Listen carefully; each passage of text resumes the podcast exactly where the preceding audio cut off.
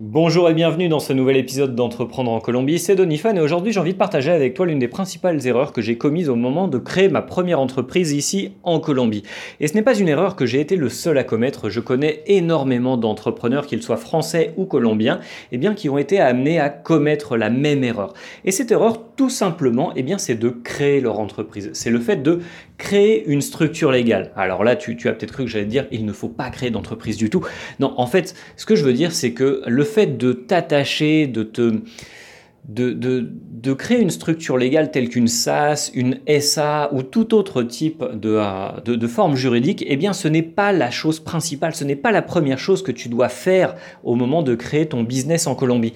Et ça, c'est vraiment le, la, la, faute, l'erreur, la bêtise que font de nombreux, euh, de nombreux entrepreneurs que je côtoie, aussi bien des Français que des Colombiens, comme je te le disais, c'est qu'ils se focalisent sur le fait qu'avoir une SAS, avoir une SA, avoir une forme juridique, va leur donner une certaine forme de légitimité, va permettre à leur business de décoller.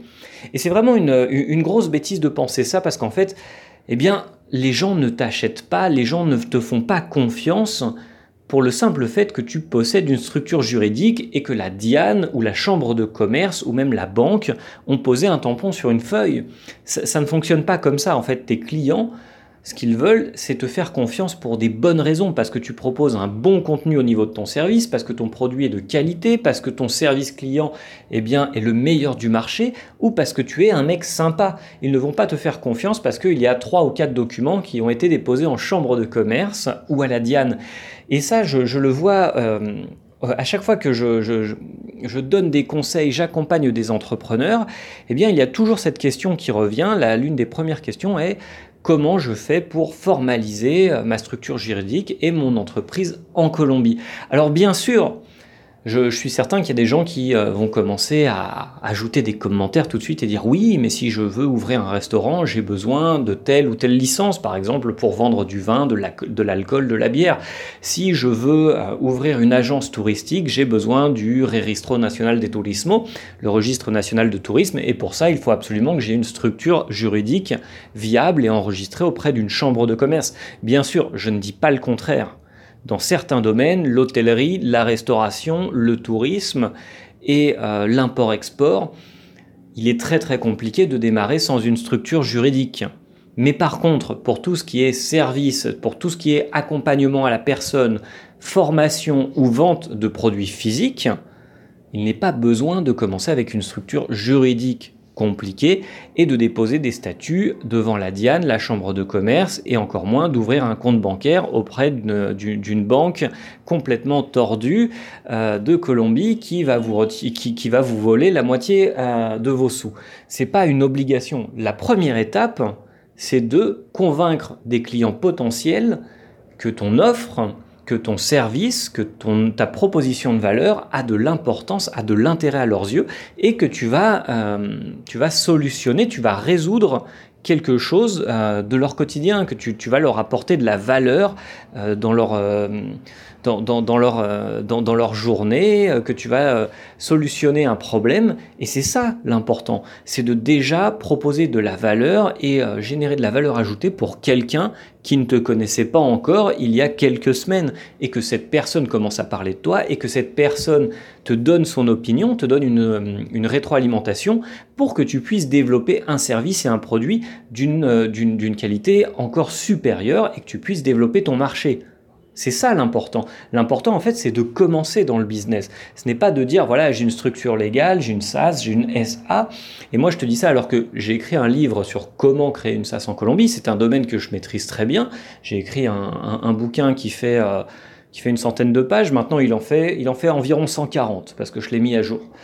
Donc en fait, je suis en train, de, je suis en train un peu de, de, faire du mal à mon propre business parce que tout de suite, je te dis, ne crée pas une SAS. Donc je suis en train de te dire, n'achète pas mon bouquin, ce n'est pas la priorité. Le plus important, c'est euh, justement de voir s'il y a du potentiel pour ton produit. Donc il faut que tu sondes un peu le marché.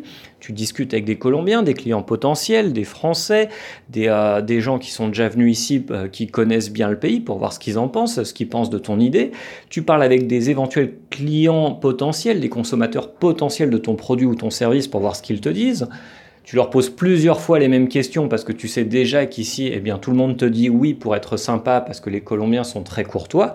Et une fois que tu sens que ça peut fonctionner, eh bien, tu essayes euh, de, d'attraper deux, trois premiers prospects, de leur vendre ton produit ou ton service, et tu écoutes ce qu'ils ont à dire, les commentaires qu'ils ont à faire pour pouvoir développer quelque chose d'une qualité encore supérieure.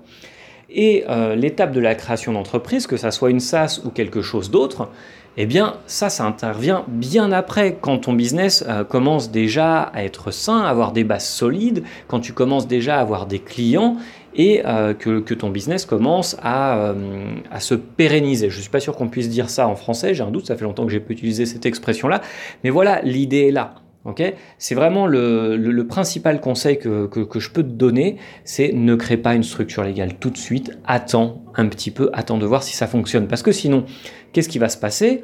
C'est certain que euh, créer une SAS en Colombie, par exemple, c'est très très simple.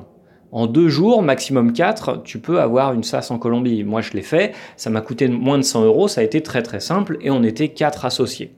Aucun problème pour créer une SAS.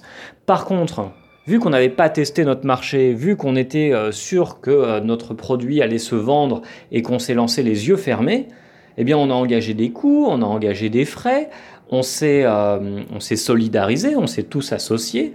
Et puis au moment où on s'est rendu compte que finalement ça fonctionnait pas comme on le voulait, eh bien même s'il y avait éventuellement il y quelques dissensions dans l'équipe, eh bien, on était, euh, on était associés, on n'avait pas la possibilité de se séparer du jour au lendemain, et on avait des comptes à rendre face à la Diane, face à la chambre de commerce, et ça, c'est quelque chose dont tu, ne peux pas t'échapper, en fait. Euh, tous les ans, voilà, faut déclarer l'IVA, tous les ans, faut déclarer euh, l'impo consumo, la renta, tout un tas de trucs en fonction du, style de business que tu développes. Et si ton business ne décolle pas, ne fonctionne pas, ne génère pas de ventes et encore moins euh, de, euh, de, rentrée d'argent et de, de, de euh, bah, pour, ton compte bancaire à la fin du mois, tu dois quand même payer tes impôts et tu dois quand même remplir tout un tas de paperasses. Et ça, c'est problématique parce que la liquidation d'une entreprise, c'est quand même quelque chose de plus compliqué que sa création. Donc vraiment, j'espère que tu écouteras ce conseil. Je pense que c'est quand même le, ça fait partie du top 3 des conseils que je peux te donner euh, entre euh, ne pas créer une structure légale tout de suite, bien choisir tes associés et euh, faire au minimum une mini-étude de marché en, essayant de connaître la Colombie, le comportement des consommateurs colombiens et en allant à leur rencontre. Donc voilà, je te le disais, j'ai écrit un, livre sur la création de SaaS. Eh bien honnêtement, ne l'achète pas tout de suite si ton, euh, si ton business, si ton business model n'a pas été validé. C'est pas une bonne idée. Ce qu'il faut, c'est déjà commencer à réaliser tes premières ventes, commencer à convaincre de des premiers clients euh, potentiels, des consommateurs qui pourraient être intéressés par ton produit et voir ce qu'ils disent de, la première version que tu proposes. Voilà, c'était mon conseil du jour. J'espère que euh, ça, t'aura intéressé, ça t'aura été utile. Je vais te laisser deux, trois liens euh, en, en, commentaire de, ce podcast, de cette vidéo, pour que tu puisses jeter un petit coup d'œil à quelques articles que j'ai écrits sur mon blog colombianito.fr. Et n'hésite pas, si tu as des commentaires, des questions, et eh bien justement, l'espace commentaire est fait pour ça. Je te dis à demain pour un autre podcast sur l'expatriation et le business en Colombie. À bientôt!